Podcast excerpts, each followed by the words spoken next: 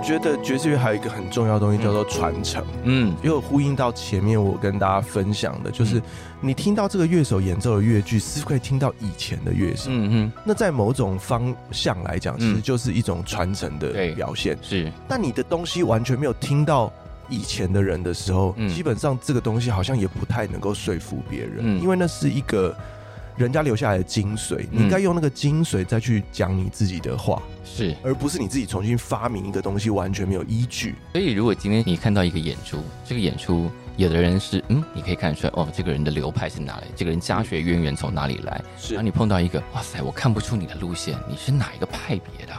哎、心里会产生一点质疑啊。有时候会这样子，嗯。但是如果我们会看到，以爵士乐这个领域来讲，嗯、如果你看，哎、欸，你到底是哪个派别啊？我搞不清楚，这样、嗯、通常他是乱吹。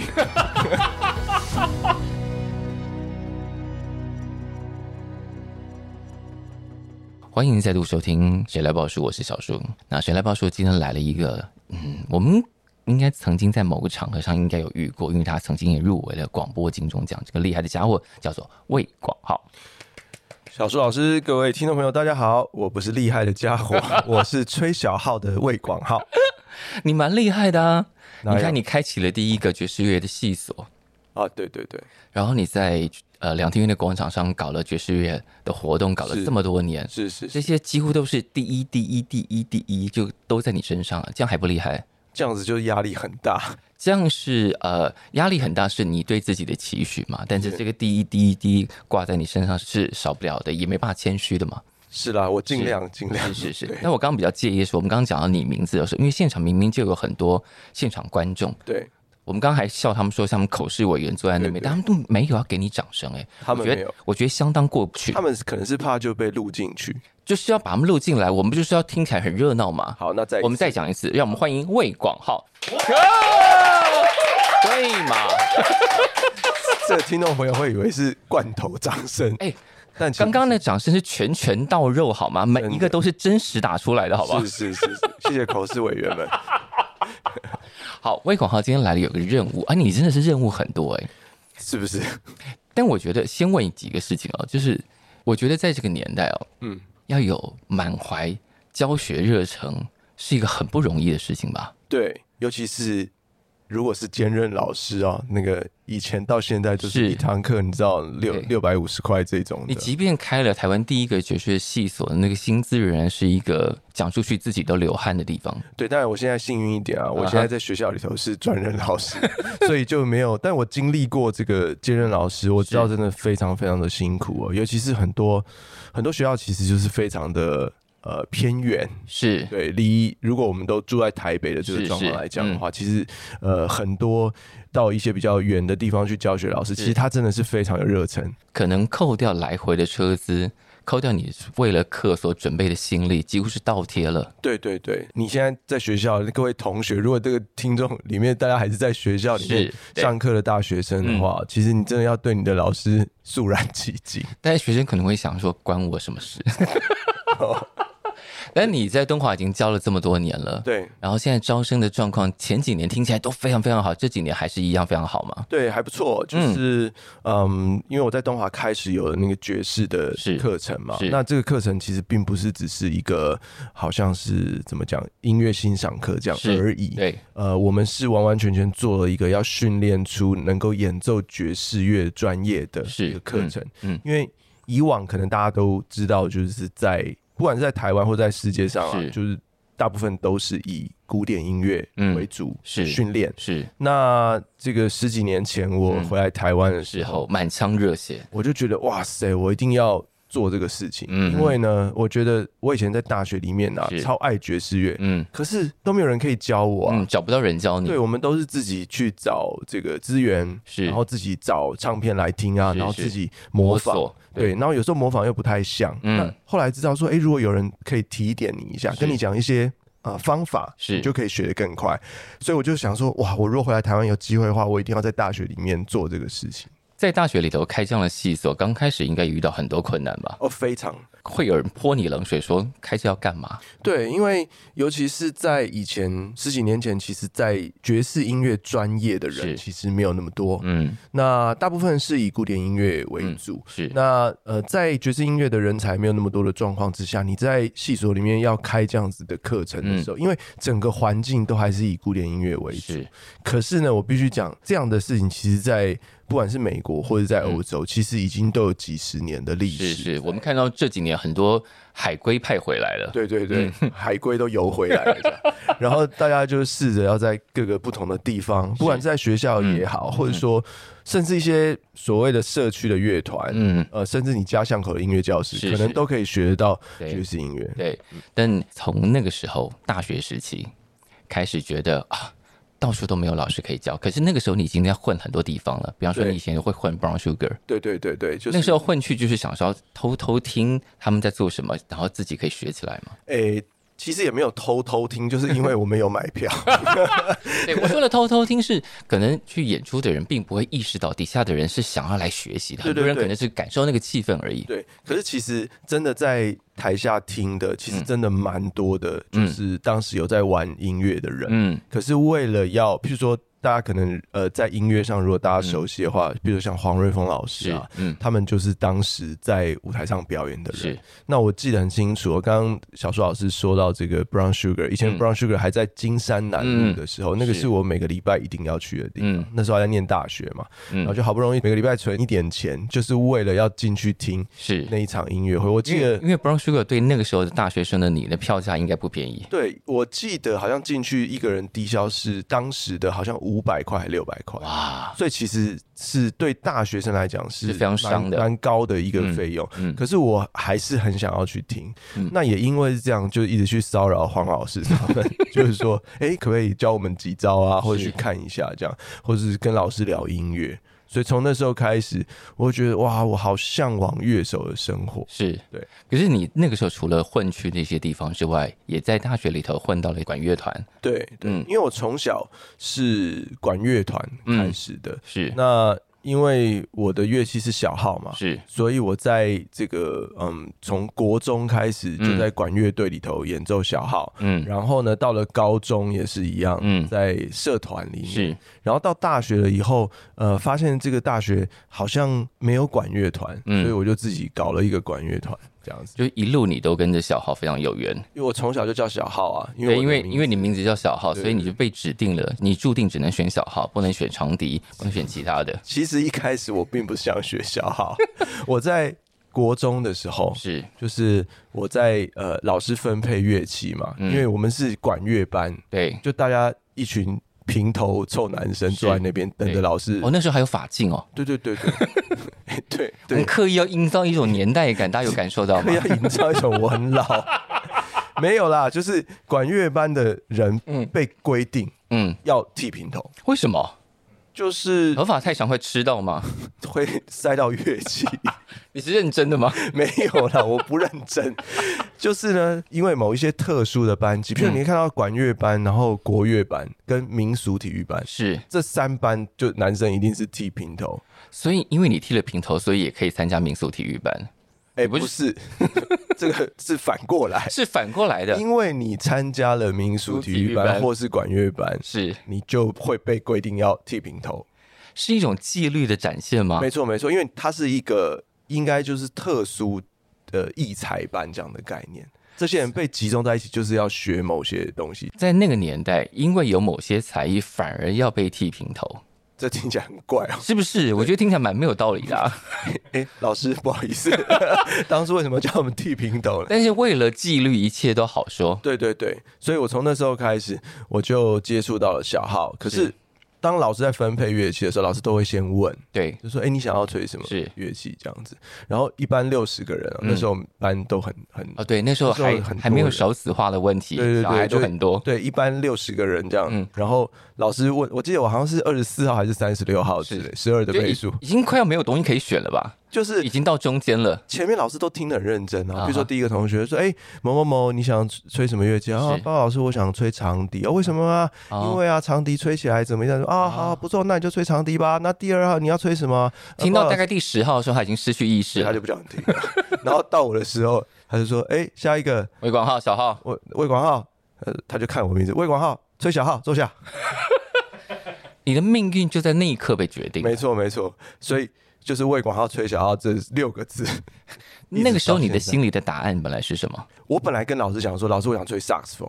哦，因为你知道为什么吗？嗯、因为在我们因为 Kenny G 嘛。哎，没错，没错，真的，真的，真的。因为那个时候就觉得哇，吹萨克斯风男生超帅的哎。为什么你知道吗？因为他吹萨克斯风就是跟一般我们看到不一样，他是 soprano 是高音萨克斯。风，是是是，而且重点是他吹的时候，他的头发一定会飘啊，对，就是五百，台台湾的五百。等下你小时候是向往那个形象的？我觉得吹萨克斯风男生超帅的，所以如果当时真的如愿让你选了萨克斯风，我们现在看到会是长发飘逸的魏广浩，不会，你就不会看到我了，应该会失败。对，所以我在那个时候就因为阴错阳差了，嗯，就选了小号，嗯，那我开始学小号的时候的前半年，嗯，老师是不给我们乐器的，因为小号是有号嘴嘛，是，就前面那个吹嘴，对对，然后老师就说啊，你们一定要把基本功练好，是。我想他有一点想吊你胃口，嗯，他就是先给你一个号嘴，所以全班呢、啊，每个人就是拿个号嘴在那边哔哔哔哔哔这样。因为我是基隆人嘛，我念中正国中，那中正国中操场是可以看到基隆港的，是，我们就站在那边一排小平头，拿着号嘴在那里哔，就看你能够忍受多久。如果你撑得过这一段，才真的把乐器给你。对对对，就这样就过了半年，然后半年了以后，老师才把那个乐器。给你拿出来这样子，然后我们心里本来就想说，哇，老师真的是用心良苦，要测验我们的耐力，就是半年哦，你能不能熬过这半年？这样，其实那时候乐器应该还没有到吧？不是，后来老师，后来老师就说，哦，因为国三的哦要去准备联考了，他们的乐器可以交接下来了，所以后来我们才知道啊，原来是因为没有乐器，并不是这样。不过我很感谢那半年了。你们那个学校真的有点莫名其妙吧？对，所以这个基本功就练得很扎实，这样子。对，在那个听起来各种不合理的状况里头，你把那个基本功练起来了，对，然后燃起了魏广浩这个人对学学的热情，而且当时也不用梳头发哦，就可以。对，我就说一切都为了纪律嘛，因为你没有时间打扮自己，你就会花更多时间在你应该要练的东西上。是是是是，啊，真是用心良苦，谢谢老师。你也是这样对付东华的学生吗？哎，这是一种邪教。就是讲出一些，当时我就是这样苦过来，我怎么可以放过你们？对对对，不过东华的学生是真的还不错啦。现在在，因为刚刚我们前面聊嘛，就是在。学校里头开始有这个爵士音乐的课程，嗯，现在的小朋友很幸福啦，因为他们很早的时候就可以选择，很容易的找到自己想听的，是，或是资讯太多了，喜好的音乐，对，所以我的这一群在东华的孩子们，他就是非常非常喜欢爵士乐，而未来也想要，不管是用乐手的角度，或是音乐职业的音乐工作者的角度来念这个戏。但因为讲到爵士乐，我觉得台湾仍然有一个很尴尬的状况，他要不是被认为很难，比方说他可能听到了很厉害的 bebop，然后完全不知道在干嘛；要不然就是那种在餐厅或者是各种可以放松的场合陪伴出来的背景音乐。对，那。很多人会在这两种之间找不到一个他为什么要去听爵士的理由。没错，对。那我在你的课程之前有发出一个问卷，嗯，我觉得问卷上有一个非常非常尖锐的题目，尖锐而有趣的题目，就是在欣赏爵士乐的时候，你有什么困扰吗？嗯嗯嗯，这个困扰作为教学者应该常常被问到吧？对，欣赏爵士音乐其实就像刚刚小树老师说的，嗯、就很多人会觉得，呃，我常会这样形容啊，是你会觉得爵士乐是一种很好听，但是又听不懂的音乐。嗯，大部分人可能会有这样子的一个感觉，是。就你你到咖啡厅会听到这样的音乐，嗯、你在电梯里头可能会听到这样的音乐，你到百货公司里面逛街的时候会听到这样的音乐，你在好好吃一点的餐厅也 也不是说不好吃不能放，难吃就不会放，对。了。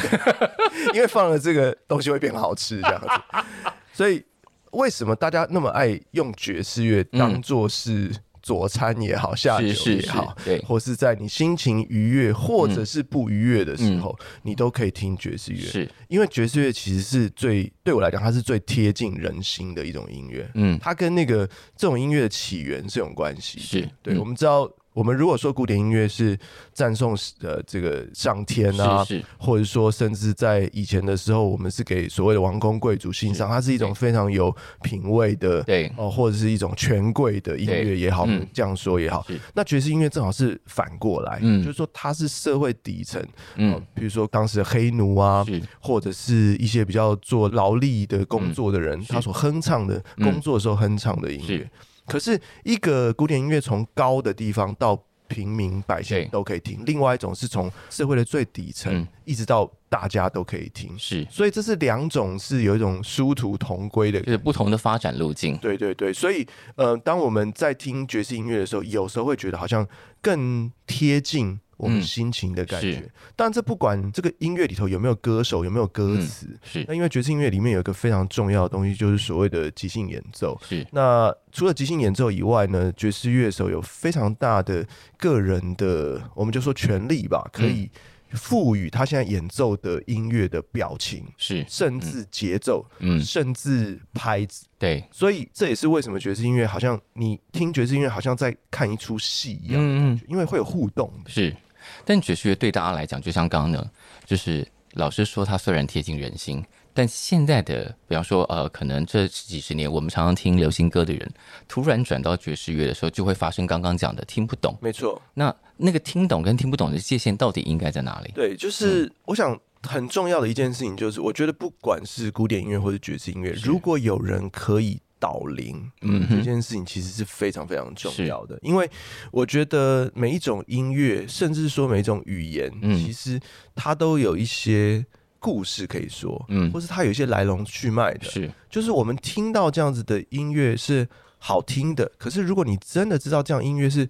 怎么被完成的？嗯，那就像我自己是一个乐手的角度，我的角度跟别人可能不太一样，跟大家现在看到的乐评，嗯，或是推荐的角度不太一样，因为我是自己一个 player 的角度来跟大家分享说，哎，爵士音乐到底是怎么玩出来的？我们在演奏这样音乐的时候。乐手头脑到底是在想什么？是，如果那个钢琴手没有弹这个和声的时候，我们怎么样瞪他一下，他他就可以弹出那个和声这样子哦。所以，嗯，用这样的角度来跟大家导聆这样的音乐，我相信大家就会很容易可以了解哇，为什么 John Coltrane 是 John Coltrane，嗯哼，Miles Davis 是 Miles Davis，为什么 Louis Armstrong 他演唱的时候永远是那么快乐，是。喉咙永远都有一口痰，八口吧？对，对。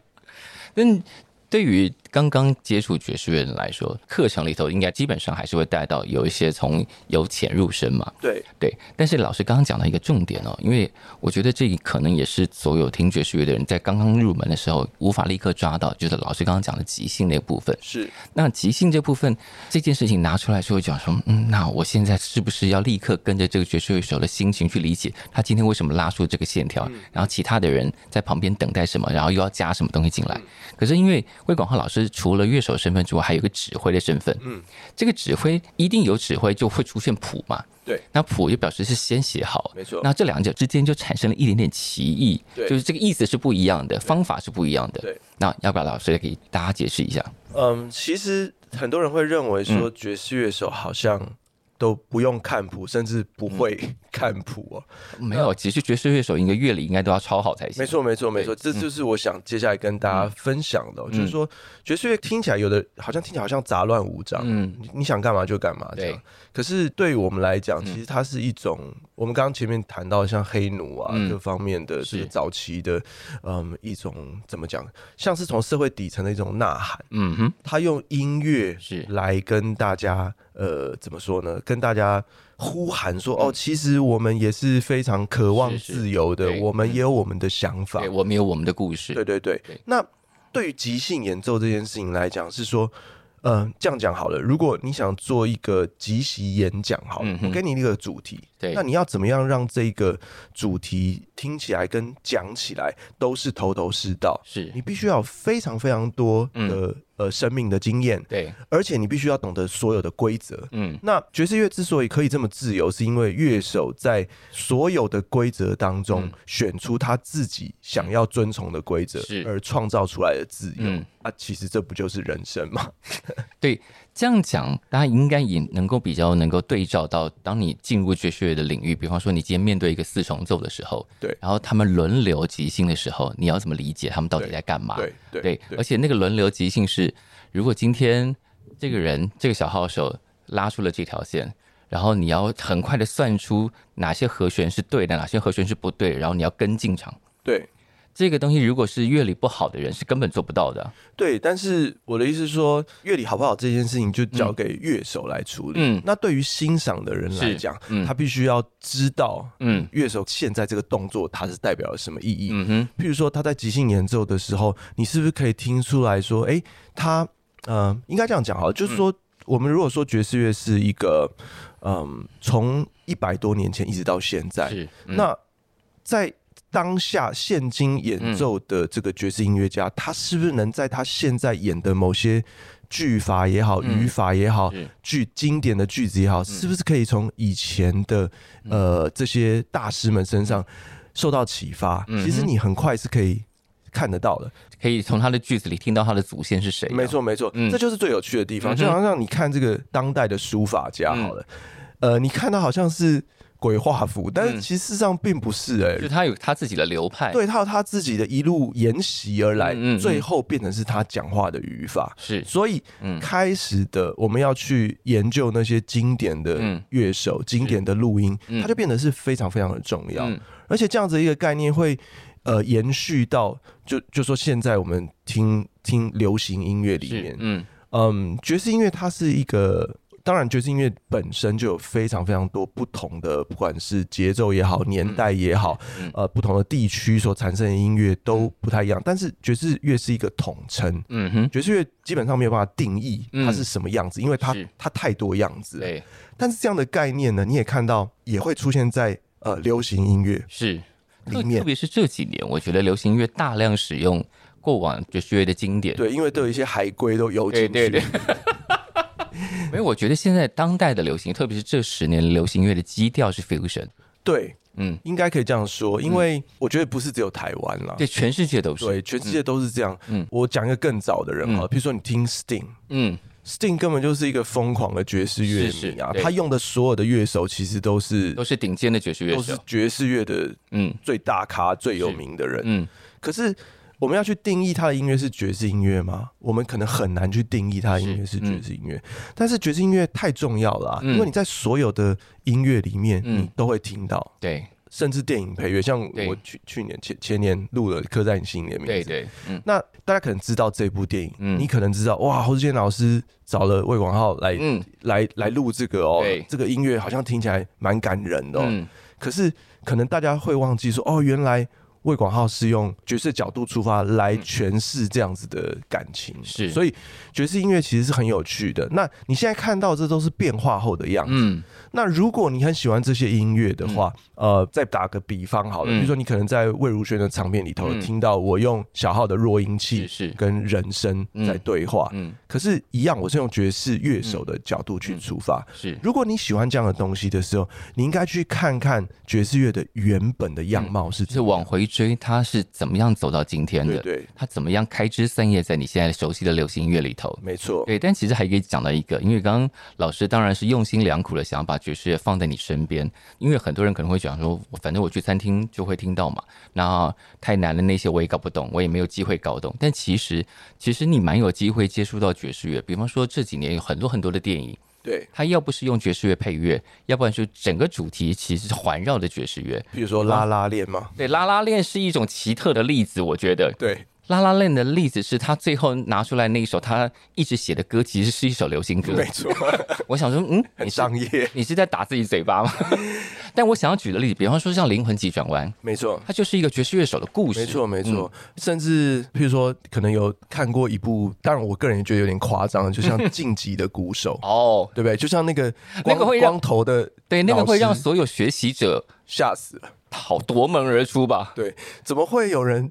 我我今天如果我在东华，然后我随手拿一片铜把，然后往那个鼓手的身上射过去的话，我想我已经立刻被开除了。因为因为那个学习爵士乐的场景相当血腥，真的，我觉得应该正常的环境里头是不会出现那个画面的吧？不会，不会，所以那部电影上了以后，就很多人来问我，他说：“哎、欸，你教学生真的是这样吗？”我说：“我更狠。”哎，老师，你更狠是？是你不止拿一片，你同时拿三片丢过去吗？血滴子。你做什么对学生？其实我都是循循善诱。如果你觉得他今天才华非常好，嗯，但没有认真练，你会怎么说？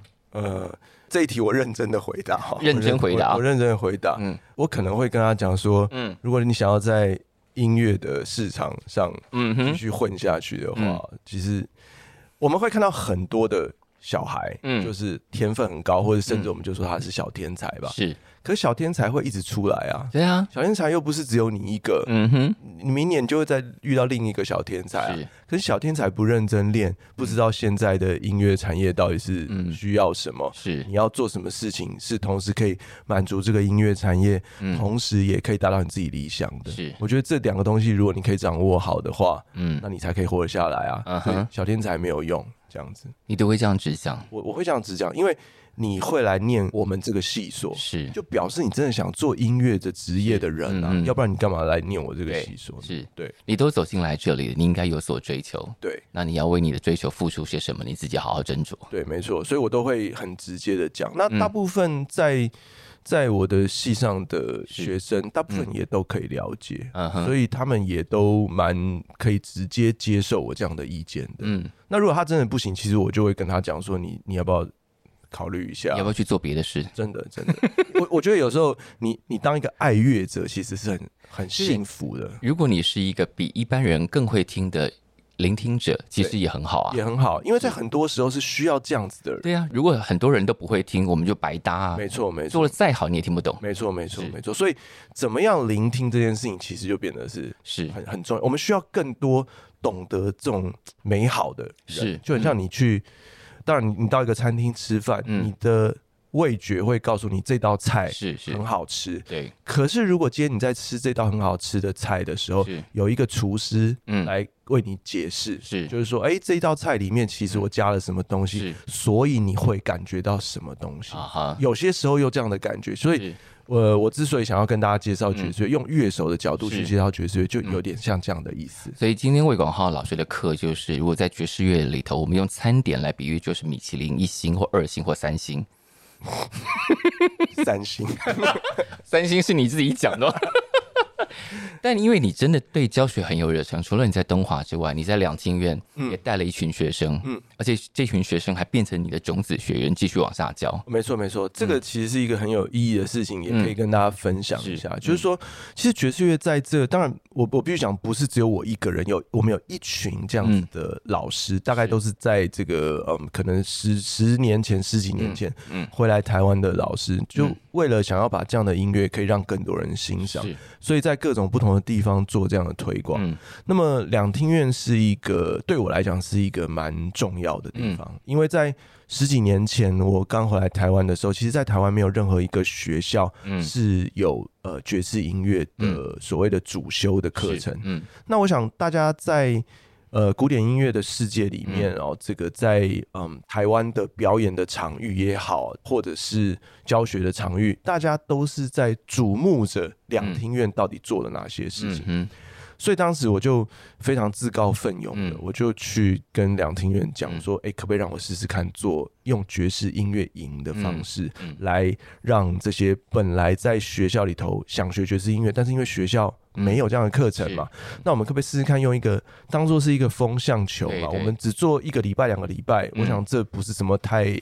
太大的事情，也不是太为难的事情。对，对，那想不到就是立刻就答应我了。嗯，然后他就说：“嗯，好好啊，那你去试试看，这样子。”就一做就做十几年，一做做到十五年这样子。对，我的我的人生，你的青春，对。但你的青春养出了一个爵士乐团啊，然后带出了很多很多的学子，然后继续往下教。对，所以嗯，我觉得爵士乐还有一个很重要的东西叫做传承。嗯，这就是。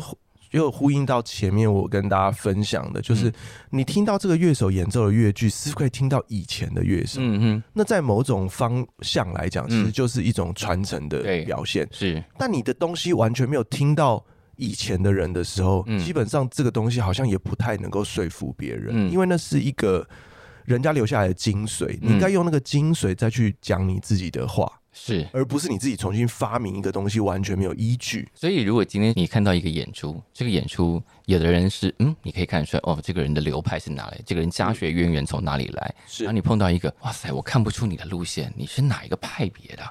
哎、欸，你心里会产生一点质疑啊。有时候会这样子，嗯。但是如果我们会看到，以爵士乐这个领域来讲，嗯、如果你看，哎、欸，你到底是哪个派别啊？我搞不清楚。这样，嗯、通常他是乱吹。真的吗？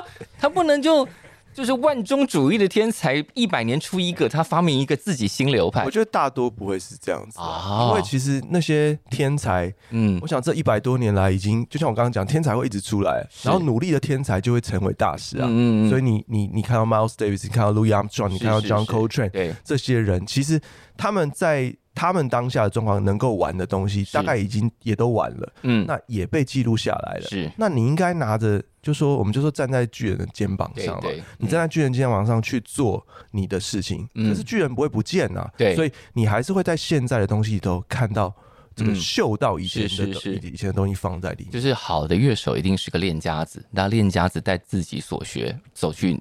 讲自己的故事，没错，没错，没错，爵士乐就是这么回事。是，但刚刚其实，在课程过程中有讲到一个很重要的学习角度，就是从乐手的角度去理解人家在做什么。对，因为我觉得这个是，呃，如果你今天面对一个你你所谓听不懂的爵士乐，从乐手角度是最能够好好切进去的。对，就是我们是乱举例，或者是以老师的专辑好了，老师去年交出了一张专辑叫四十三嘛，嗯，显然没有在怕老，因为把年纪都写在。显然现在四十四。你自己要加的，我没本来没有要加的，那坑是你自己要挖的。那哎，讲到这个，我才说啊，所以你的专辑命名是以 Adele 为标准，对不对？是这样用，他都已经年纪刻在专辑上啊。那下一张专辑是什么？四五、四六、四七，差不多吧？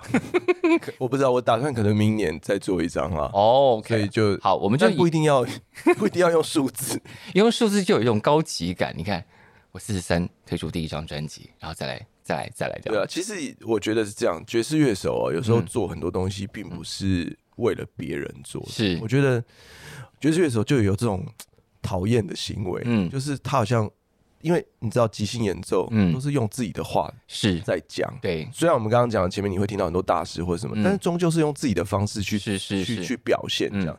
所以其实爵士乐手的音乐里面，其实有很多自己的感受是在里面。而但我不是说不好，就是譬如说你听到古典音乐哦，古典音乐家能够做的哦，这个感受，他必须要依据着当时的作曲家是哦，或者是乐团的编制来做一些表现。可是爵士乐手，呃，好像这样的藩篱会被打破。所以爵士乐手是一个呃。他基本上没有一夫一妻这种概念，他随时都在跟别人搭成不同的组合。这可以播吗？OK。什么年代了？而且我们讲的只是一夫一妻，只是一个比喻，好吗？哦、是是是。比方说，今天魏广浩老师先在在专辑里头是跟着徐玉英老师，是是双重奏，是他可能明天就去搞一个六重奏了，对。对然后后天又变成一个四重奏，是。他永远都在跟不同的别人组合，然后产生不同的互动。对，这是爵士乐手很重要的一个东西，嗯，就是说爵士乐手，嗯，会因为不同的 project 去选择不同的乐手，嗯、是。倒不是说我这辈子出了所有的专辑，钢琴手一定是许玉英，是不一定，嗯、因为可能有一些地方，呃，嗯、有一些曲风，嗯，或者有一些 project，你觉得有别的乐手他更适合做这个事情，嗯，所以你看到现在很多的爵士乐手，并不是用所谓的乐团，嗯，来出道，对，他就是自己，嗯，那我自己的这个 project，我想要找这个 project 适合哪些乐手，我们就把大家。找过来，嗯，那找过来这个化学效应就会、嗯、就会很大哦，因为这个乐手多一个人少一个人哦，嗯、那都会不一样，对，这个声音都会变得不一样。以前我们小时候听爵士乐唱片的时候，我觉得最困扰的就是，比方说某一个大师，他可能在他全盛时期那一年那几年，他一年可以出大概十五张 live，嗯，你想，天哪，他们为什么可以一年出十五张专辑？嗯，但那对他们来说，那个不是专辑，那个是他每一场现场的记录。没错，对，没错。教到现在，后来大家就发现哦，所以听爵士乐是一个很深很深的坑。嗯，对，它像是树枝一样。对，哦，比如说我们今天听的是小树。萨斯风手嗯。的专辑。没有，今天可能就是五个人，就这五个人之中三个人又去跟其他两个人又又录了一次现场，没错没错，可能是相同的曲目，但听起来你几乎辨认不出来是同一个曲子，没错。然后你你会发现，假设我今天很爱这张专辑的时候，它的主角可能是萨斯风手，是，可是他的鼓手，哎，我也好喜欢听他的音乐，嗯。那么你去听他自己的专辑的时候，你会觉得哎，好像变了一个人，对，或是完全是不一样，是，或者是类似，这是都有可能发生的，所以这就是一步一步一直追下去，所以唱。片就一直买，一直买，一直听。到现在还是一直买吗？我现在比较少买，但是因为我我在之前真的买超多的，因为这个坑实在太深了。对对，而且当然现在因为有串流，其实也方便的蛮多。嗯，但是在这边我要讲一个东西哦，就是我觉得。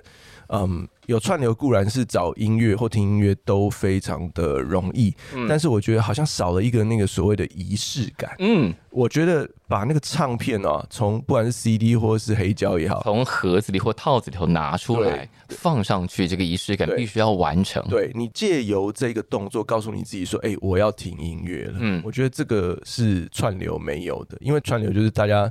你知道吗？点开就点开了。对，你就是拿着手机，谁知道你是在 Facebook 还是在点音乐，还是在回 email？你的动作都是一样的，所以听音乐这件事情变得好像没有那么有仪式感。所以我也很建议大家，如果你真的想让你自己是嗯，好像让你自己告诉你自己说我在听音乐的话，是，我觉得如果你家里。我想现在好像也蛮多人家里已经没有那个 CD player，没有 CD player，对。但可能很多人家里现在反而有黑胶，对，就是不管是黑胶或 CD player，甚至你家还是卡带啊，现在好像又流行，又流行回来了，听卡带。嗯，就是你试试看做这个动作，对，你可能会让你自己告诉你自己说，哦，我现在要来欣赏一个音乐。就是如果你对那个这个仪式有多一点点尊重，你一定会在音乐中得到多一点东西。没错，没错，是，嗯。那比方说学校的学生，他跟你说我从来没有买过任何实体专辑，会被扣分吗？不会，他因为他进他进不来，真的假的？你知道我们我在考试有考你家有几张专辑吗？我我在呃，当然我不会问他家里有几张专辑，但是我们可以用简单用几句话就可以知道他到底爱不爱这个音乐。是，就是他一进来准备要吹的时候，我就说：“哎，你等一下，嗯，你昨天晚上听什么音乐？”哇，对，然后我就说：“嗯。”然后有的就会很精准的告诉你啊啊，我昨天晚上在听 Miles Davis Kind of Blue，嗯，So what？嗯，哦，那我就开始跟他聊啊，那哦，那你觉得他吹的时候是用什么这样子？嗯，然后他就可以讲得出来。如果讲不出来，就是就完蛋了。讲不出来就是胡乱的啊，就乱乱讲的就会被拆穿这样子。然后但你也会遇遇到一些就是。以前来 audition 的学生想要入学考，想来试试看的同学，我们就会问他，也会问他这个问题。嗯，我就会问说：“哎，你先不要弹钢琴手，你先不要弹。嗯，你讲十个现在还活着的，就是钢琴手，就是钢琴手。那讲不到十个，我我也也就不用玩了，因为表示什么？表示他根本没有在意现在的人在谈什么东西。”哎、欸，我觉得这个考试超好的耶，对，超好的。就是如果讲不出来，后面都不用听了，因为表示他根本没有输入，认真的输入，你你绝对没有办法认真的输出啊。嗯，对。所以你后面弄得再好，我觉得可能都是硬背的。光这个心态上就先扣分了，因为你不认真对待你同业或你即将进入这个行业里头的经典作品或经典乐手们。对，所以我觉得很欣慰的是，呃，我常常去。那个突击我的学生，就是我们打开他们的宿舍大门吗？是没有，我们有个团练室啊。嗯，那他们那个放学，呃，不是放学，就是每一堂课中间或是晚一点，你知道大学生都睡很晚，就会弄到三更半夜，对对，然后起很晚，早八的老师就会打给我，哎，魏老师啊，你学生都没来。那你那个时候会帮他们说什么？啊，他们嘴巴练很晚，很认真啦，就是老师先，对我那时候都已已读不回。然后呢，他们在这个晚上啊，他们就会聚在一起啊。我有时候去突击他们，我有时候去看看他们在干嘛。这样，因为我的我自己的研究室其实就在这团练室的楼上，嗯，我常常会去看一下他们。发现哎，楼下怎么没动静？赶快去看一下。是不会，我在看说，哎，这个警卫要来锁门了，你们怎么还在？这样，然后就发现呢，他们就是真的在聊音乐，他们会放音乐，彼此放音乐跟对方分享。那我就觉得哇，那个场景很感人哎，我的教育真的太成功了。这样子，你得意的嘞，得意，得意，超得意的。我觉得当一个老师啊，其实最，但其实我要我要讲的是，其实我自己也都在练习，嗯，所以他看到他的老师都躲在研究室里面练习，嗯、他不太可能会怠惰啦。是，就尤其是像我们吹奏管乐器的啊，嗯、尤其是吹铜管的，是，其实一天不练，你自己知道，嗯，三天不练，其实别人也都会知道，因为。吹乐器这件事情的肌肉的记忆是是非常非常重要。其实所有的乐器都是这样，跟或者是歌手也是，对，就跟打篮球一样，没错。你一天不练，三天不练，十天不练，别人所有人都看得出来，没错，没错，没错。因为你的纪律消失了，对，立刻就反映在你的表现上。对，所以我觉得像大家一起彼此分享自己喜欢的音乐，然后。呃，可能大家就会，当然都是很像在聊天，然后在开玩笑，嗯、就是说啊，我觉得这一句哇，你怎么样？你会听到他们一起在，你知道那是某种邪教，你知道吗？嗯、就是大家聚在一起听音乐，然后听到某些句子的时候，大家就会哦，会哦，哦，很会哦，这样子，你就会发现啊，我教育实在太成功了，你忍不住要讲第二次，对 对对，对，你知道有一次大概半夜两点，嗯。然后我从我研究室走出来，嗯、然后就看到一群人在，嗯、因为他们也正好要走，是我的同学小朋友他们正好要走。你们会让警卫很晚下班呢？警卫基本上已经不来管我们，放弃。就他们聚在停车场，嗯，然后就把音乐开的很大声，用。车子的音乐，因为你知道东华荒郊野外，真的对去过一次，把我吓坏，也没有什么别的事情做。我觉得这样反而好，就是他们可以专心的。就是你是说他们把车停在停车场，然后车门全部敞开，全部打开，然后你用车用音响放出来。你本来以为这种应该是放什么 house 音乐，对不对？对，或者是饶舌，对，然后他放 bebop，然后一群人跟着 bebop 一起摇头晃脑，果然是一个邪教，真的。我真的觉得我教育太成功了。老师刚刚讲第三次了，对不对？我们是不是要收他一点钱？不是？对，但是我觉得就是我我要回过头来讲，我觉得你如果真的了解爵士乐，它的魅力真的很大，嗯、是。但是你必须要有人可以。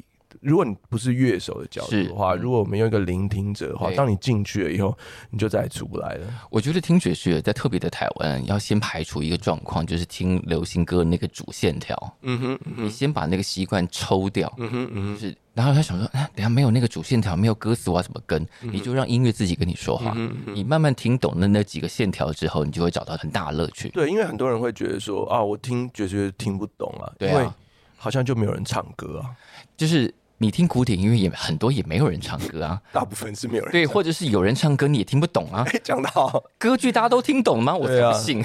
对，但有时候就是说，第一种方式就是你把你自己的心放给音乐，是是，他带你去哪里你就去哪里。先不要管听不听得懂，对，那个懂先先放开一点点，对，然后。当你可以做到这一点的时候，那如果有一个人可以讲给你懂，是是，那我觉得就是超幸福的一件事。所以如果有人带着你进去那几条，比方说今天这 啊，假设六重奏，嗯，我天，他六重奏每个人都在即兴的时候，你到底要怎么听？对，那旁边有一个人，那个人叫魏广浩，他会带你一条一条的把它搞清楚。甚至我在这个课程里面呢，我会邀请我的这个呃音乐家的朋友们，嗯，就是你有看过一种像是那种解析电影的那种影片吗？嗯，就是你知道吗？那个那个 Top Gun 在飞的时候，底下有个小框。框这样对，然后就有一个人说，根本就胡乱的，这样两台飞在一起，早就尾巴都撞在一起了。这样，但我不会这么毒舌啦，我就会找我的音乐家朋友，就说：“哎，你听到这个声音，其实鼓手是在做什么？”嗯，然后我们就会把镜头换到那边去，把分布告诉你，他现在正在做什么，他正在做什么。所以，哦，你听到这样音乐，原来是用这样的方式做出来。我觉得这对一个聆听者来讲，其实是很重要的，很重要，而且在某种程度上来讲，应该是蛮幸福的一件事情。这样，所以这个就是老师要带给大家的沉浸式体验嘛。没错，没错。很沉吧，很沉，超沉的，沉在。就是当你上这个课的时候，魏广浩老师仿佛就在你身边。你会用气音讲话吗？不会。好，魏广浩的沉浸式爵士乐线上课，你看他前面写着“领赏美学”还有“灵魂骚动”。嗯，讲到这个，我要问一下，你第一次听到爵士乐什么时候开始？你第一次觉得，哎，等一下这个不行了。这个太有感觉了，在那体内开始跑东西是什么时候？嗯、我我先讲我第一次听到爵士乐的经验好了。嗯，嗯，我国中的时候参加管乐队，嗯，那那时候就是你知道。小孩子参加管乐队就觉得自己好像也很了不起，嗯，蛮厉害的，可以走在大家面前啊。对，然后又、嗯、又又吹小号，你知道小号就是、嗯、是负责那个旋律，对啊，就是你怎么就是线条，对对对，听到那个主线条是你在 勾勒，都是我在管的啦，这样子。嗯、然后呢，就觉得哎、欸，自己这小号手，我也想要听听看别的专辑的小号手，但那时候其实刚学，嗯，不是流行音乐的音乐，是。我小时候其实超爱听流行音乐，就是什么。嗯卡带的时候啊，张都是吧？对啊，什么秋秋合唱团、啊嗯，像我我我我这次那个金曲奖的时候，看到娃娃走在那个那个娃娃，不是那个娃娃，金志娟，金志娟姐姐，对，她走在台上，说我眼泪差点掉下来、嗯。那个是我小时候听的，就在今夜是这种声音的人。哎呦，老师其实是会唱歌的，对不对？沉浸式体验里头包含唱歌这个部分吗？沉浸式体验里头，爵士乐有一个很重要的东西，叫做拟声唱法。嗯哼。Scat 对 Scat 就是学管乐铜管乐器唱，对对对、嗯，所以我们里面也会提到这个，哦、但是可能我示范的是是您本人吗？示范的是我本人吗？这个我来想一想，我来看看今天的露出的效果，录完以后出去是不是可以停这样子？好，来回来刚刚、回来回来、嗯，我是说我第一次听到爵士音乐，是我那时候想要到唱片行去买一张小号的嗯。专辑，是。因为。你知道那时候刚学，嗯，小号，然后你又想要听听看，除了你到夜市去看到会有那种卡带上面写黄金小喇叭 的音乐，哎、欸，我们这是同一个 generation，对，对，那个这时候市场上好多这种，对对对，对。三张三张一百块之类，那全部都盗版，然后里面都是吹买味啊，这种西洋老歌，然后用小喇叭吹很嘹亮这样子，嗯嗯，但那我已经听很多了嘛，嗯、你每次走到夜市，你就会听到他们在放，嗯，那我到。唱片行的时候呢，嗯、我就想找，可是我谁都不认识啊。嗯，那我要怎么去分别这张唱片是好听的呢？是，那怎么办？嗯，我们就是看，那这也没什么侧标，嗯，我们就看那个呃这个唱片的封面，这样，我就找了半天，找了半天哦，除了这张唱片以外，我都没有看到任何一张唱片上面有画一个小喇叭。嗯哼，那这张唱片是 Chet Baker 哦，Chet Baker 的这张专辑名称呢、嗯、叫做。Gray December，嗯，灰色的十二月，嗯，你听就知道，嗯，十二月是灰色的，那多么悲惨的一件事情，这样，因为他的人生也真的很，没错，对。然后，但我那时候完全，因为可能那时候国一什么之类的吧，连根本搞不懂吧？不是，搞不懂 Gray 是什么意思。哦，还没有学到这个字，还没学到那个字啊！拿像现在小朋友，我儿子现在那个 立刻就拿出来 Google 翻译。对啊，是 Great December 不懂，但是有一只在飘渺中的小喇叭。然后呢，那个时候正好是卡带换 CD 的那个哦，那个交接期，所以你到唱片行的时候，你会同时看到卡带，也会看到 CD, CD 版本。嗯，那时候那张 CD 好像三百多块钱。嗯，然后我就鼓起勇气就买了那张。嗯。CD，嗯，为了那片 CD，我还去买了一台 CD player，这个投资蛮值得的，蛮值得的。对，哎、欸，你爸妈也都很挺你，哎，他们放弃，因为如果是不挺的，他就说你乱买什么，乱花钱。对，不是，因为其实我们家是蛮爱听音乐，嗯，就是小时候也就是很爱听音乐，是。然后我就到了，听了，对，我就买回去就听了，这样我就哇，你知道那个仪式感，对，对对，那仪式感还包含要先把那台 CD player 装好。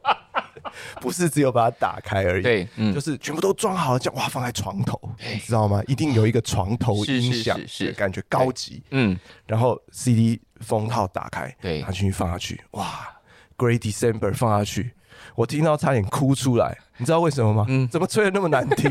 因为你那时候搞不懂那个，因为那时候搞不懂，因为那时候在学校，你知道都吹什么？嗯、都是吹那种行进曲，对，对，是那种听着很嘹亮、很正向，要往前的。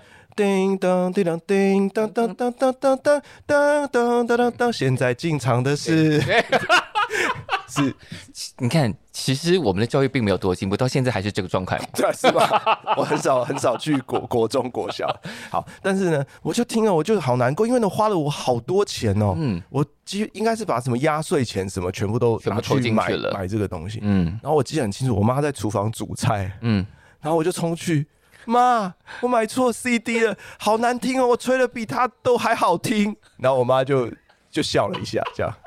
后来呢，这件事情啊，那时候是国中啊，嗯，到大学以后，我开始真的喜欢上爵士乐。是，那你知道那时候我大学的时候就开始慢慢买。唱片，爵士乐唱片，嗯、所以我我我唱片都是从那时候开始大学累积，嗯，然后有一天呢，我原来的那个 CD 柜满了，嗯，然后我就要要清理啊，对，哎，在这最底层又找到了这张 Grey December，于是你决定要给他第二次机会，于是呢，我就终于知道 Grey 是灰色的意思。等一下，你到大学才知道灰是什么意思吗？英文乱念。然后呢，我就又再次把它放到唱机里头，然后我一听，我又真的眼泪又快掉下来。这一次因为是太好听太好听了，因为你知道 Chet Baker 的声音哦，是他声音是那种上气不接下气，仿佛要断气的，仿佛要断气。可是再搭配上他那个小号的演奏方式，嗯嗯、整个人就进入到 Great December，对，你就完全能理解这个人的沧桑的声音。对对对，你就你就觉得，你想想看，如果那时候你的自己本身心情，如果又是。一个非常不太好的状况的时候，嗯、你会觉得好像有一个知音，嗯，把你心里面的感觉用音乐表达出来。嗯、所以为什么我一开始说，其实爵士音乐就是人生？是。那你开心的时候，你可能听到一些拉丁的爵士音乐，嗯、你好像在路上跳着，嗯，跟着一起游行的感觉。你听到牛郎娘的音乐，你觉得来到南方的小镇里面的开心的感觉。所以我觉得爵士音乐。对我来讲，刚刚小苏老师问我是什么时候第一次听到爵士音乐？严、嗯、格说起来，第一次听的感觉不是太愉悦，但后来呢，重新喜欢上以后，原来这种音乐是那么样子的动人。因为就像老师刚刚讲的，那个那个状况是不能作假的。对，就是这个人经过了什么样的人生，他就会吹出什么样的东西来。如果这个人人生过得很富到流油啊。那个专辑听起来一定很恶心。没错，没错。所以，嗯，就像我我自己在做我自己专辑的时候，嗯、我也觉得好像，嗯，要对自己的心里面是诚实的。嗯，就我自己在写曲子的时候，我也没有想说我要写一个跟。纽约的人一模一样的东西，嗯、因为那不是你的生活。对我，我我重新的去检视自己心里面的样子。嗯、是，那你会说这是爵士乐？我自己的说，你会说这是爵士乐的专辑吗？嗯、我我觉得很难定义。是，但是就如同前面我跟大家聊的，我是用爵士乐手的角度来出发，用爵士乐的语法来讲我自己，不管是对。自己的生命也好，嗯、或是对这个环境也好，是所看到的东西，说歌颂一下基隆吗？哎、欸，对啊，我还跑到鱼市场里面。对你，我记得我看过你的演讲是在 TED。哦，对对对对对，就是哇，你俨然成为一种基隆代言人的感觉，是吗？我觉得爵士乐手可以成为某个市的代言人，这件事情蛮了不起的。那我们在这边呼吁基隆市政府 投一点钱给你，赶快跟我们联络。没有，我我觉得音乐其实就是。生命的一种不同的形式的表表达嘛？那就像我讲的，如果我们可以知道这种音乐它的来龙去脉，嗯、你再去听这些呃音乐的时候，它就不是只是声音，嗯、不是只是音符，是而是某种感觉或是感动吧？是，而每个人听的状况会不一样。嗯，因为其实我太多时候，嗯，我今天来录音，然后前天我刚从花莲回来，嗯、因为我们在嗯。虽然是暑假，我们在暑假里头做了一个给所谓的威廉氏症小朋友。嗯、威廉氏症就是它是一个罕见疾病，哦、但是呢，威廉氏症的小朋友对于音乐、嗯、对于声音特别敏感，敏感这样子。嗯、那我们为小朋友做了一个音队，带他们一起玩音乐。是，那同时我我们也希望让家长们嗯可以。感受到原来孩子是可以被肯定的，在音乐上面，嗯，他并没有因为疾病而困住这件事情。对对对。对那我要讲的是，嗯，当然我除了爵士的嗯学生跟老师以外，我也邀了古典的老师。嗯、是。那古典的老师他也很有趣，在为家长表演的时候，他选了一首《Over the Rainbow》嗯这首曲子。是。那《Over Rainbow》其实是广泛在爵士音乐里头被大家演奏的一首 standard 一首曲子，这样。嗯、然后他演奏完的时候，那个瞬间哦，那钢琴最后一个声音弹完，瞬间这空气就好像凝结了一样，嗯、然后所有人都非常感动。那音乐会结束以后，其中一个家长跟我讲说，嗯、当这个老师弹完最后一个声音的时候，嗯、他仿佛在里面重新，在这个瞬间的凝结过程当中，嗯、仿佛重新看到他人生的所有的片段。他生下这个威廉宝宝，一直到现在他。呃，这十几年来的每一个重要的片段，嗯、所以我要讲的是，音乐是多么神奇的一件事。是是，你看老师这么会讲，所以老师的课是不要来上。他都说说是沉浸式体验，他就会用更性感的方式把刚刚那些故事好好的告诉你。用气音，是也不用那么多气音了。好，那这课程大纲总共有五章嘛，对不对？嗯，五个章节，然后会用各个角度，包括从历史，包括从刚刚讲到的乐手角度，对，带你全面的去了解爵士乐。对，就是在 课程当中，可能我们会用一些大家比较怎么讲，比较喜欢或者说比较容易切入的角度。嗯、那这课程内容我们会用一些比较。呃，大家容易切入的角度。是，譬如说，可能大家会想要知道一些爵士音乐的历史，嗯，就这音乐到底怎么产生的，是，然后它在每一个时期里头又是怎么样，嗯，发生哪些变化跟类型，然后呃，譬如说某一些乐手你想要认识，嗯，然后呢，譬如说你在。嗯，这个不同的呃音乐的种类当中，嗯、你怎么去聆听这样子音乐的一个领赏的一个要领吧？应该这样讲。嗯、那甚至呢，我们会就如同刚刚我们讲的，就是我们之所以叫沉浸式，就是希望大家是可以用乐手的角度，是、嗯、我们会用现场的乐手的演奏。嗯然后，哎，可能会突然叫他们停下来，所以乐手会很难过。但是观众停在这里，对，但是观众很高兴 这样子。我说，哎，你现在在做什么？哦，比如说这个就叫做 walking bass，比如说这个就叫做什么？这个就叫是是是。来，老师再示范一遍。对，再示范一遍，然后还在继续蹦蹦蹦。可是，所以这个课真的会做到这个程度？我们希望可以做到这个程度，这样子就是会让大家可以瞬间的知道我们在做哪些事情会产生这样子。比如说，仿佛你在一个练团社里头，然后这些乐手就包围在你身边。对，比如说你听到，呃，你可能会印象中听到小号的声音，有时候会加弱音器啊。是，就是小号弱音器有好多种啊。那你知道哪一种弱音器是什么声音吗？那 Miles Davis 在这张专辑头是用什么弱音器，会让你听起来像这样子的声音啊？那比如说鼓手有那么多鼓棒啊，嗯，它是打在什么地方？是，用哪一种材质的鼓刷、鼓棒？嗯，那才会产生这样子的效果。用这样子解构的方式，对对对，对，就是你这样飞，嗯、飞机就撞在一起了啦，这样的概念。这套课总长是十个小时，哎，对，所以你光要录这一些，你就要折磨你那些乐手朋友，要折磨很久，哎，那也没办法，听起来就很划算啊。对啊，嗯，对，就是大家可以用听的角度来了解知识，嗯、是，嗯，你真的对教学真的超级有热情的。我爱分享吧，我觉得应该说。这样子的东西是好东西啊，是。那我们希望可以有更多的人，尤其是应该这样讲好了。嗯、我还想，我还想聊一个东西，就是刚刚小树老师一直 cue 我关于教育的问题嘛。那因为我小孩现在八岁，嗯，那我觉得很多的家长啊，是，呃，我常会遇到这样就，嗯，会 confuse 说我要给小孩听什么音乐？嗯、我们给小孩只能听小孩的音乐吗？我我我不觉得，我觉得如果只给小孩听小孩的音乐，你就太低估你小孩的能力了。没错，对，我想跟大家分享一个我自己的亲身的经历哦，嗯、因为我我在车上，我的车子也都接串流嘛，嗯，然后我儿子通常是坐在后面，对，那他一上到我的车子的时候，嗯、他的小手就会伸到前面的那个转盘，他自己想要调整他想要听的，没错，嗯、然后呢，他都会说：“爸，我今天想听顽皮豹。”嗯。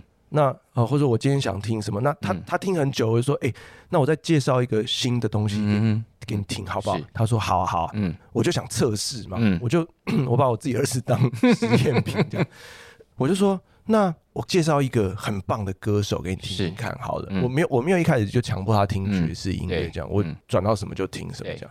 然后呢，大家可能没有办法想象，我给他听那个 Jackson Five，嗯。对，就是 Michael Jackson 还没有小时候的变声的时候的声音，嗯，然后他听，他觉得哇，好好听哦，这样，然后就在跟着后面这样一直扭，整路就跟着一直跳，这样。是是。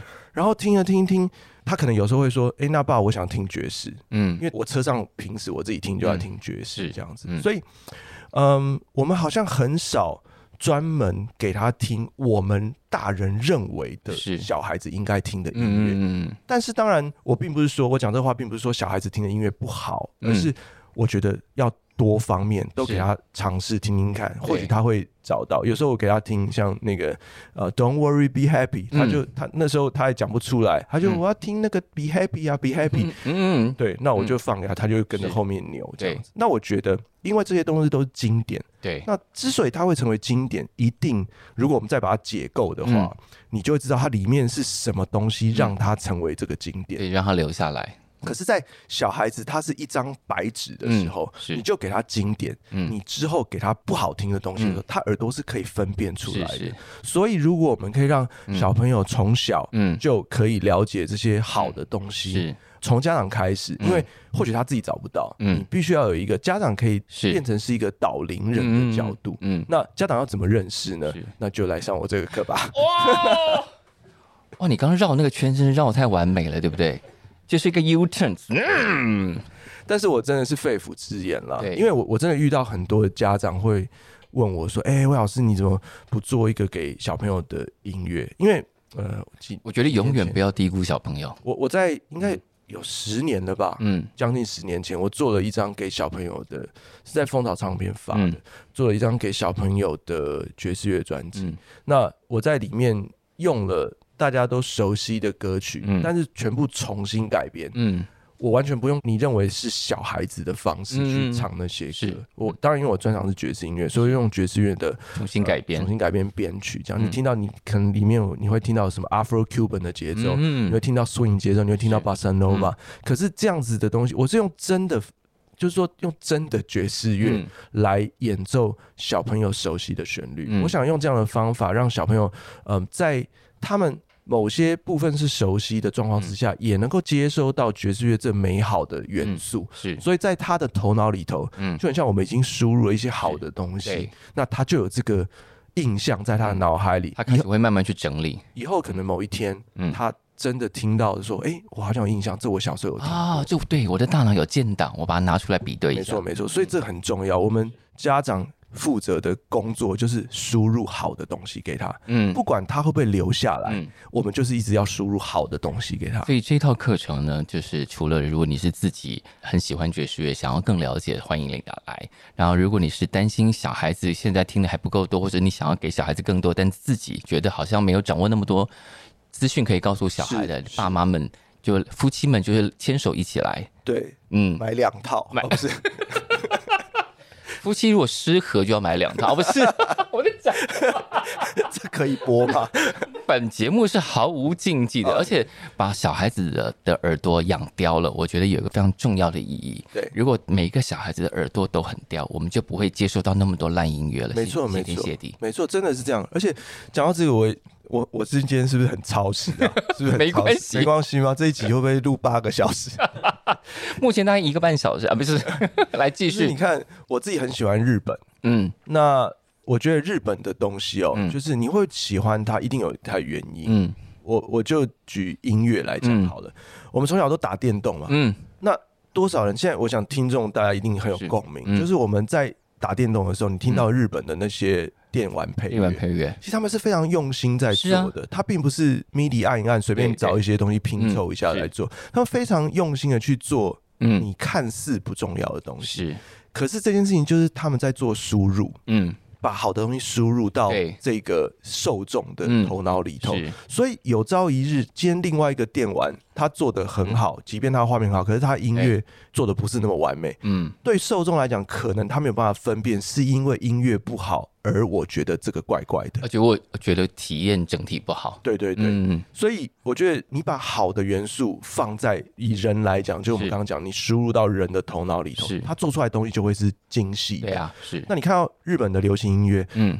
很多人听日本的流行音乐嘛，嗯、那为什么日本流行音乐会这么好听？嗯，它就是因为很多细节的东西。我要讲的是，当然我自己是爵士乐专场，嗯、所以我听到很多。的日本流行音乐，嗯，甚至现在的韩国的流行音乐，里面有非常非常多爵士音乐的元素在里面，也就是把爵士音乐好的东西，呃，萃取出来，适当的放到嗯。呃不同的领域里头，所以这个东西就变很好。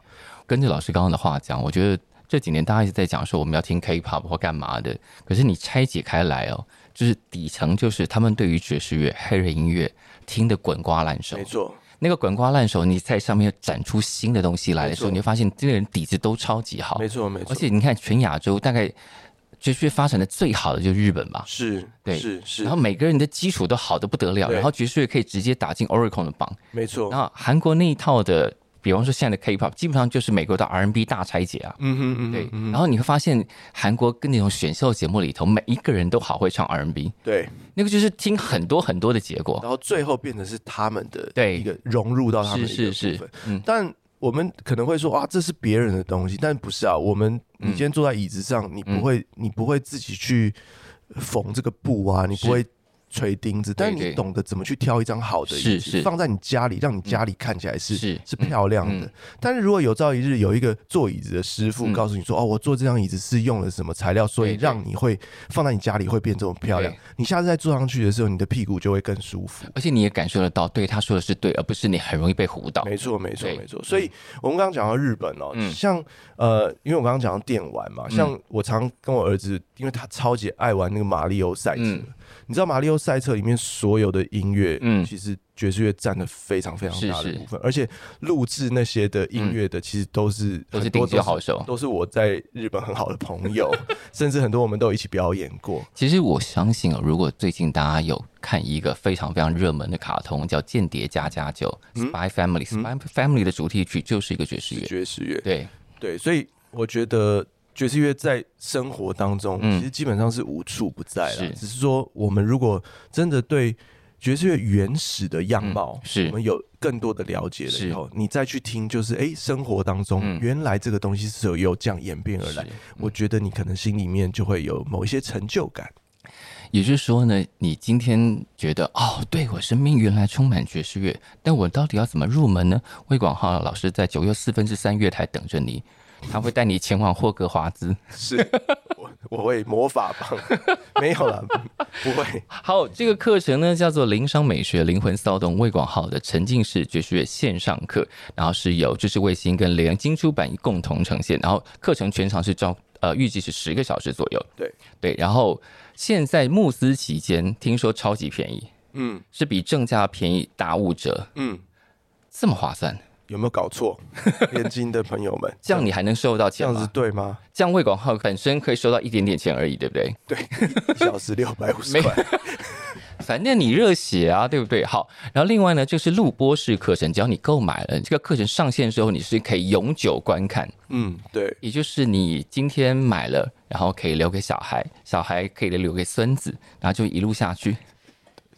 对，你为什么听到孙子的时候有点结巴？对，因为那时候感觉是不是要录一套新的啊？对 对对啊，留留给孙子，那可能要过五十年呢，那太久了吧？但是我想要，我刚刚想要补充一个东西啊，因为讲到小朋友嘛，又讲到孙子，这不是。让我一定会想到。我我也想把这一套课程推荐给很多现在在教音乐课的学校老师。嗯，因为其实这几年来一直都有跟学校的音乐老师有一些合作，或是讲座，或者跟他们的讨论哦。其实，在学校里面，在我们的课本里面，其实也已经有把音乐课本里面，其实都有把爵士乐放在章，真的？放在章节。OK，那可是呢，常常因为音乐老师可能大家接受到的专业不一样，大部分都不会是爵，我想绝大部分他，可能就是看到那课本里有爵士乐，他也不太知道怎么教。对对对，可能怕自己的教的过程当中可能会有错误或者是什么的，是是是。所以我觉得这也是一个很容易可以了解到爵士音乐的方法。哦，这也可以作为一个补充教材。我觉得是因为因为我们呃会分各个不同的章节嘛，那。如果是老师的话，譬如说，哎、欸，这个这个礼拜要跟小朋友介绍爵士乐的一些基本的概念，所以、嗯欸、那就把这个线上课程拿来看一看。嗯、那在呃隔天或者是要跟小朋友讨论这个的时候呢，就更有话题可以讲，而且更有把握了。没错，没错，是是。好，我们刚刚讲到，因为这个课程目前是募资期间是五，相信打五折的状态，五折以下。好，我们现在是有一个购物台的感觉，对，五折以下厂商现在非常大方。我们请总经理出来讲。客客户代表觉得五折以下了，但我们再加码，今天再送一瓶矿泉水。没有没有没有，哎，才我们今天再再加码了，保证比矿泉水还要多，因为我们有专属折扣码，TREE 三百，输入 TREE 三百，结账输入再折三百元，是不是比？哇塞，是比一箱矿泉水还要多？帮我刷一排爱心。是这样讲吗？对，是吗？你蛮赶得上流行的，我觉得很棒，还好，太好了。老师果然有跟年轻人接触，真的，假装还没老。那你要记得了，我们刚刚讲的资讯，如果你没有听清楚的话，我们在节目播出的时候，下方都会补足所有的资讯。好的，那我今天非常谢谢魏广豪老师，我们期待这个课上线。谢谢，谢谢，谢谢，谢谢，